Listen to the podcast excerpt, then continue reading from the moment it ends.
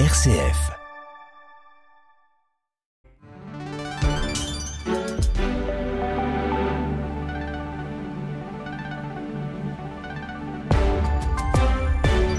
RCF, il est 19h. Le journal Grégoire Gindre. Bonsoir à toutes et à tous. À la une de l'actualité, l'Union européenne décide d'ouvrir les négociations d'adhésion avec l'Ukraine. L'annonce est tombée il y a quelques minutes seulement. Une première étape pour Kiev qui doit désormais offrir des garanties à l'Union européenne. On vous l'explique dès le début de ce journal. On en sait plus sur le projet de loi fin de vie d'Emmanuel Macron. Et il faut le dire, les grandes lignes ne sont pas vraiment au goût de tout le monde, en particulier des professionnels de santé, vous l'entendrez. Et enfin, avant Noël, c'est peut-être déjà la galère financière. Avec l'inflation, les Français vont moins dépenser cette année. Alors pourquoi pas demander un acompte sur salaire? Les détails en fin de journal.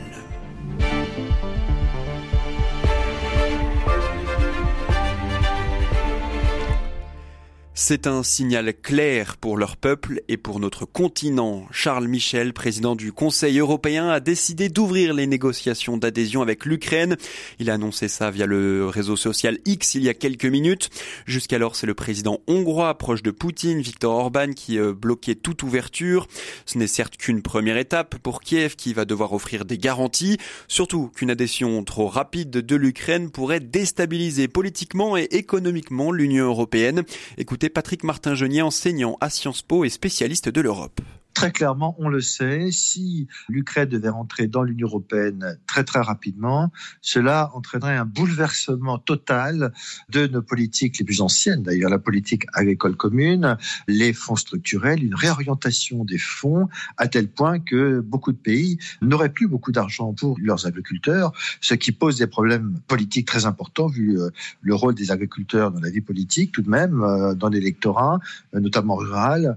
Donc c'est vrai que sur ce point, euh, si l'Europe ne se donnait pas les moyens d'avoir un budget plus conséquent, bah, cela conduirait à déséquilibrer totalement ces deux politiques essentielles, la politique agricole commune et fonds structurels, et naturellement que ça déséquilibrerait l'Europe financièrement, qui passerait effectivement de l'ouest à l'est, un déséquilibre qui n'est pas acceptable sur le plan politique pour beaucoup d'États. Et dans le même temps, euh, beaucoup plus à l'est, Vladimir Poutine se vante d'une Russie qui, je cite, va de l'avant. C'est lors d'une séance de questions-réponses ce matin que le président russe a affiché sa confiance devant les médias internationaux. Deux ans après le début de l'invasion, le chef du Kremlin a raffermi ses positions sur l'Ukraine, chassé le pouvoir actuel qu'il qualifie de nazi, lui qui souhaite détruire les capacités militaires de son voisin pro-occidental. Ils sont soupçonnés de planifier de possibles attentats contre des institutions juives en Europe. Trois hommes ont été interpellés par la police allemande à Berlin, un autre aux Pays-Bas à Rotterdam. Les quatre mis en cause sont soupçonnés d'être des membres de longue date du mouvement islamiste palestinien du Hamas. Ils sont suspectés de rassembler des armes dans la capitale allemande en vue d'attaques terroristes. Elisabeth Borne a annoncé tout à l'heure l'utilisation de l'article 49.3 sur le volet recettes du projet de loi de finances 2024. C'est la 21e fois que la première ministre engage la responsabilité de son gouvernement depuis son arrivée à Matignon. Les grandes lignes de l'avant-projet de loi sur la fin de vie ont fuité dans le journal Le Figaro, je vous le disais euh, dans les titres. Le texte comporterait trois volets, les soins d'accompagnement, les droits des patients et l'aide à mourir. S'il n'y a aucune mention du mot euthanasie et suicide assisté, c'est ce troisième volet qui est à ce stade inquiétant et franchit plusieurs lignes rouges. C'est en tout cas ce que souligne le docteur Claire Fourcade. Elle est présidente de la Société française d'accompagnement et de soins palliatifs, invitée de la matinale RCF. Écoutez tout ce qui nous est proposé très proche du modèle belge. Dans ce projet de loi aussi, le médecin décide seul. Il doit demander l'avis de deux autres médecins, mais il n'est pas obligé de les suivre et ils sont pas obligés de se réunir. C'est-à-dire pour faire une sédation profonde, la loi nous impose une réunion collégiale. Là, on n'est pas obligé de se réunir et on n'est pas obligé de hmm. tenir compte de l'avis des gens qu'on a demandé. Donc on est très près du modèle belge et pour nous, euh, voilà, toutes les lignes rouges sont franchies. On s'est réunis ensemble avec cette impression commune de n'avoir absolument pas été entendu, mais encore moins que ce qu'on aurait pu imaginer. Et donc euh, c'est à la fois, je pense, pour nous de la tristesse, de l'inquiétude, beaucoup d'inquiétude pour l'accompagnement des patients. Ce qu'on avait dit, c'est qu'on voulait préserver la relation de soins et que ça nous paraissait important que la relation de soins entre le soignant et le patient soit le mieux protégée possible de ce projet. Et on est impliqué du début à la fin, à toutes les étapes, y compris même à des étapes qu'aucun pays n'a jamais imaginées. Docteur Claire Fourcade, que vous pouvez réentendre en intégralité sur rcf.fr.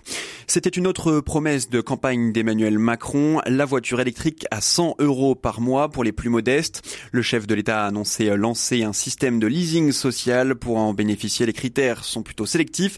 Ils sont disponibles sur le site du gouvernement. Tout autre chose, cinq départements de l'ouest de la France en alerte orange crue ce soir. Une vigilance qui concerne la Corrèze, la Dordogne, la Gironde, la Charente et la Charente-Maritime. Conséquence de ces pluies abondantes, les nappes phréatiques en amélioration notable selon le Bureau de recherche géopolitique minière. Près de la moitié des nappes sont euh, même passées au-dessus des euh, normales de saison. Pour autant, 41% d'entre elles restent sous les normales. L'année dernière, à la même époque, 70% des niveaux étaient sous les normales. C'est une situation qui autorise à être optimiste forcément, même s'il est impossible de prévoir les sécheresses du printemps et de l'été prochain. Explication de Violaine Beau, hydrogéologue au BR depuis euh, mi-octobre, il a énormément plu. Et donc, il a tellement plu euh, qu'on a des nappes qui sont remontées vraiment très très vite et euh, qui sont passées en un mois à des niveaux sous les normales jusqu'à des niveaux qui sont très hauts, donc des niveaux qu'on rencontre tous les 10 ans. Donc là où les niveaux sont vraiment très hauts, c'est là où il a beaucoup plu et où les écoulements se font très vite dans la roche. Donc c'est sur le, sud-ouest jusqu'à la, la, Charente, le Massif central, la Bretagne, le Grand Est et puis le Jura. Sur ces secteurs, l'eau peut partir en quelques semaines. Donc ensuite, on est assez optimiste parce qu'il continue de, pleuvoir au mois de décembre sur une grande partie de la France. Mais euh, effectivement, il faut qu'il pleuve encore euh, sur l'hiver et euh, le début du printemps pour continuer à avoir des niveaux. On aurait préféré que ces pluies tombent un petit peu mieux réparties sur l'hiver plutôt que vraiment concentrées en octobre-novembre.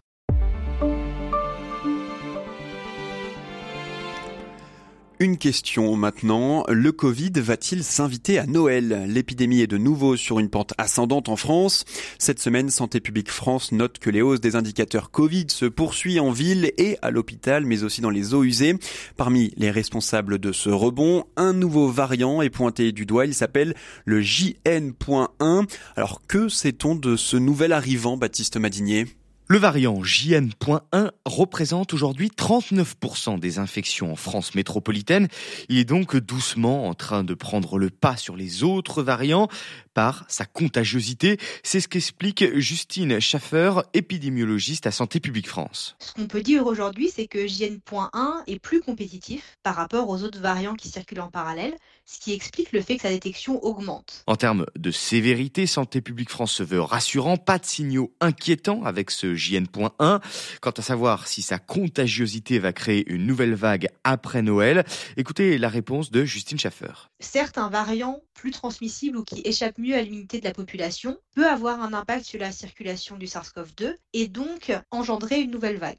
Mais il n'y a pas d'équivalence entre un variant et une nouvelle vague. On peut avoir une nouvelle vague sans qu'elle soit forcément portée par un nouveau variant et on peut avoir de nouveaux variants qui n'impactent pas la dynamique épidémique. De nombreux autres facteurs rentrent en jeu. Et l'enjeu ici est donc finalement pas de se protéger contre JN.20, mais de se protéger contre la Covid-19 en général. Voilà, et dans cette optique de protection, le ministre de la Santé, Aurélien Rousseau, a appelé hier à un rebond de la vaccination. Merci Baptiste Madinier. À Noël, enjeu sanitaire donc, mais enjeu financier également. Plus de la moitié des Français vont réduire leurs dépenses pour Noël par rapport à l'an dernier. En cause, l'inflation, c'est ce que révélait un sondage IFOP de début décembre. Alors comment faire plaisir à ses proches sans se retrouver à découvert? Eh bien pour les salariés, une solution existe, c'est euh, la compte sur salaire. Alors qu'est-ce que c'est? La réponse avec Suzanne Marion. À partir du 15 du mois, les salariés peuvent demander un acompte sur salaire. C'est un versement anticipé d'une partie de leur paye, mais comment ça fonctionne exactement? Voici les explications de Claire Abbat, avocate spécialisée dans le droit du travail. L'acompte, c'est ce qui constitue un paiement anticipé de la rémunération du salarié, cette rémunération qui est normalement mensuelle, et ça correspond en fait à un travail qui est déjà effectué par le salarié. Et donc, il est possible pour un employeur de verser, sur demande du salarié évidemment, un acompte correspondant aux 15 premiers jours qui ont été travaillés par le salarié. Et effectivement, cet acompte comprend euh, la période du 1er au 15 et sera euh, versé au 15 du mois. Selon un sondage d'OpinionWay, en prévision de Noël, 27% des Français vont demander un acompte sur salaire, mais près de la moitié des moins de 40 ans ne savent pas qu'ils ont le droit. Souvent parce qu'ils le confondent avec l'avance sur salaire, c'est pourtant un mécanisme différent. L'avance sur salaire est en fait un prêt consenti par l'employeur. Ça veut dire qu'il y a une rémunération qui est versée alors que le travail n'a pas encore été réalisé par le salarié. Et ce 15 décembre marque aussi le début du versement de la prime de Noël à plus de 2 millions de ménages précaires. Merci Suzanne Marion.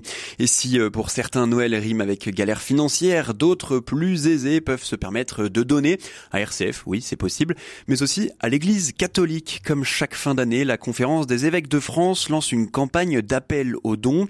L'Église catholique vit grâce à de multiples sources financières comme le denier de l'Église qui doit permettre de financer une série de dépenses. C'est ce qu'explique Mathieu Le Truédic, économe du diocèse de Quimper et Léon dans le Finistère.